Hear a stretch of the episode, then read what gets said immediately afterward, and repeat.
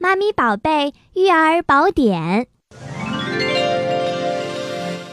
宝贝流口水是很正常的现象，口水的作用非常大，可以促进吞咽、刺激味蕾、保持口腔潮湿、维持口腔和牙齿的清洁、促进嘴唇和舌头的运动，有助于说话。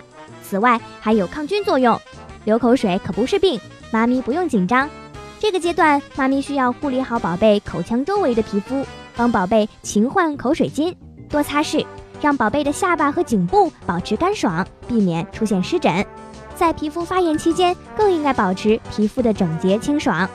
出牙期间，宝贝的齿龈发痒、胀痛、口水增多，可给宝贝使用软硬适度的口咬胶，能够减少出牙的牙龈的不适，还能刺激乳牙尽快萌出，减少流口水。